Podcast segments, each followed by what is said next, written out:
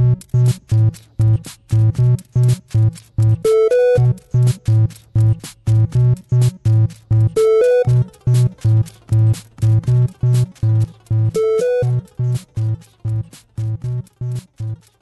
Viernes y esto es Pulsa Star. Bienvenidas, bienvenidos.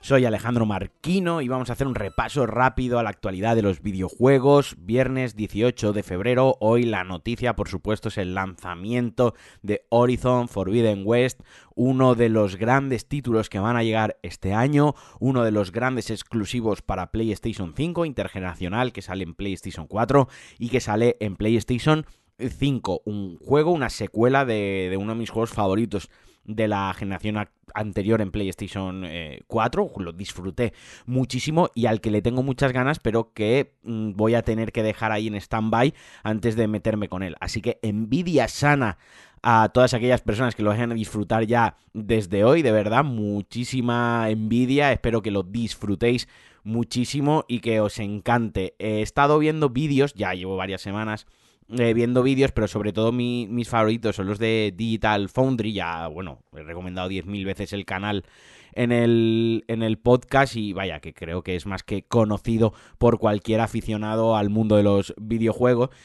Pero lo más eh, llamativo con, con, Horizon es cuando ponen las capturas de una Play 4 Pro, bueno, una Play 4 también, una Play 4 y una PlayStation 5, o sea, yo he sido muy crítico con que los juegos salgan intergeneracionales porque creo que, creo no, y es así, que eh, destinan muchos recursos a la versión old gen por así llamarlo, que se podrían destinar a los recursos de las consolas actuales. Y viendo el estado de Horizon en Play 5, te hace pensar, wow, ¿qué hubiese pasado si solo se hubiesen centrado en PlayStation 5? También es cierto que, bueno, Play 5 tiene poco más de año y unos meses, estamos en el nacimiento de su ciclo y dentro de 3, 4 años ya se desarrollarán cosas en exclusiva para la plataforma que probablemente nos dejen sin, sin habla. También es cierto que estamos ya rozando un techo, un punto, un cenit técnico que más allá, o sea que ya lo siguiente son insertar nuevas tecnologías de luces, de carga rápida, eh, de geometría del escenario que parezca más real, que el rendimiento que vaya a 4K y 60 frames, pero claro, llega un momento que, que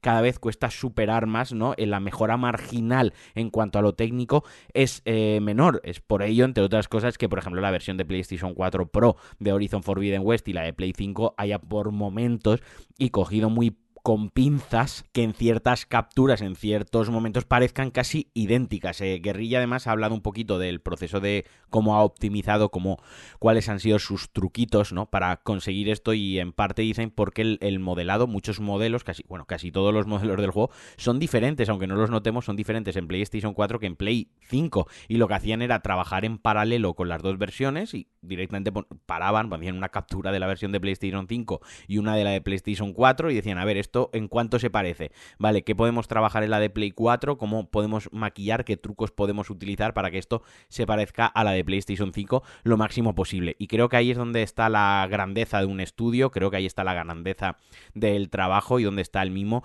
y la dedicación.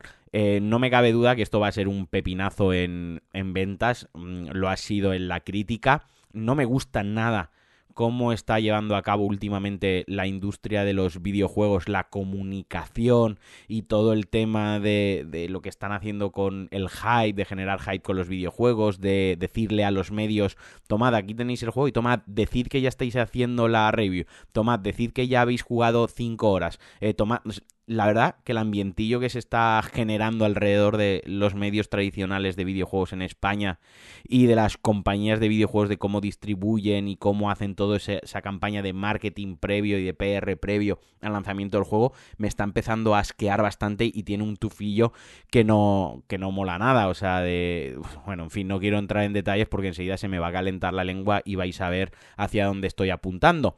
Pero, pero bueno, he empezado muy bien con Horizon y me estoy poniendo en modo hater. Esto es otro tema, esto es otra cosa totalmente diferente que la podemos dejar para otro día si queréis. La cuestión, que quien lo tenga, que lo disfrute, que en serio me dais mucha envidia sana. Yo espero poder jugarlo cuando acabe Elden Ring y a disfrutar, que joder, que salga un juego nuevo siempre es algo que, que mola mucho y más cuando es un juego tan esperado.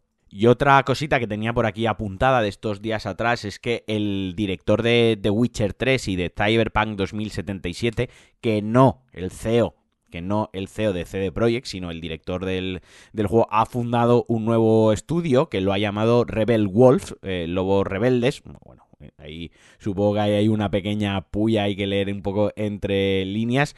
Eh, Konrad Tomás Kievzik, o sea, un nombre jodidísimo, pido, pido perdón, pido perdón por no pronunciarlo bien, eh, que también fue jefe de producción en Cyberpunk 2077, pues ha reunido a varios compañeros que han trabajado con él también en, la saga de Witcher y demás, y han montado este, este estudio. Entre ellos también está su director de arte, el diseñador narrativo de The Witcher 3, que recordemos que otra cosa no, pero narrativamente las misiones secundarias eran eh, la pollísima, eran una auténtica pasada. Así que a ver en qué queda esto, a ver en qué cositas trabajan.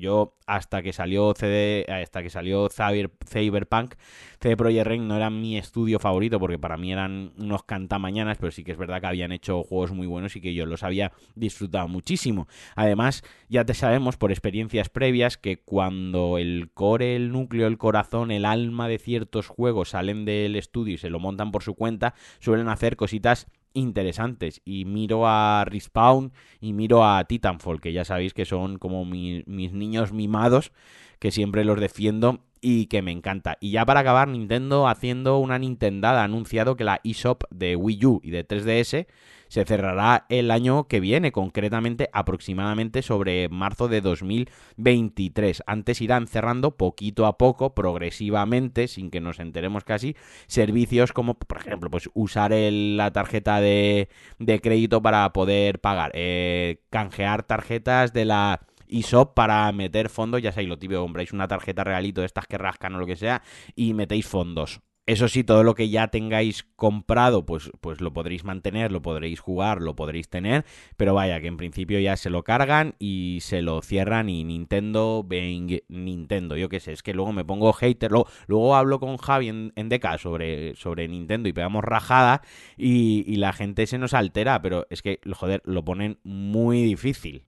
Y bueno, hasta aquí el Pulsa Star de hoy, el Pulsa Star del viernes. Espero que lo disfrutéis. También tenéis un DLC especial que he grabado continuando o preparando el lanzamiento del Den Ring. La semana pasada hablé del nacimiento de la compañía de Front Software.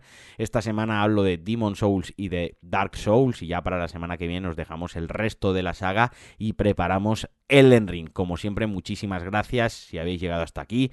Se agradece mucho cinco estrellitas en vuestra app de podcast favorita. Se agradece todavía más si queréis colaborar conmigo en Alejandro, que en Alejandro, en patreon.com barra Alejandro Marquino. Y como siempre os deseo un gran fin de semana, que viciéis mucho al Horizon, al Lost Ark si ya se puede entrar, o al parche del Cyberpunk, o vaya, o al Pong, a lo que os apetezca. Un abrazote, un beso, os quiero y adiós.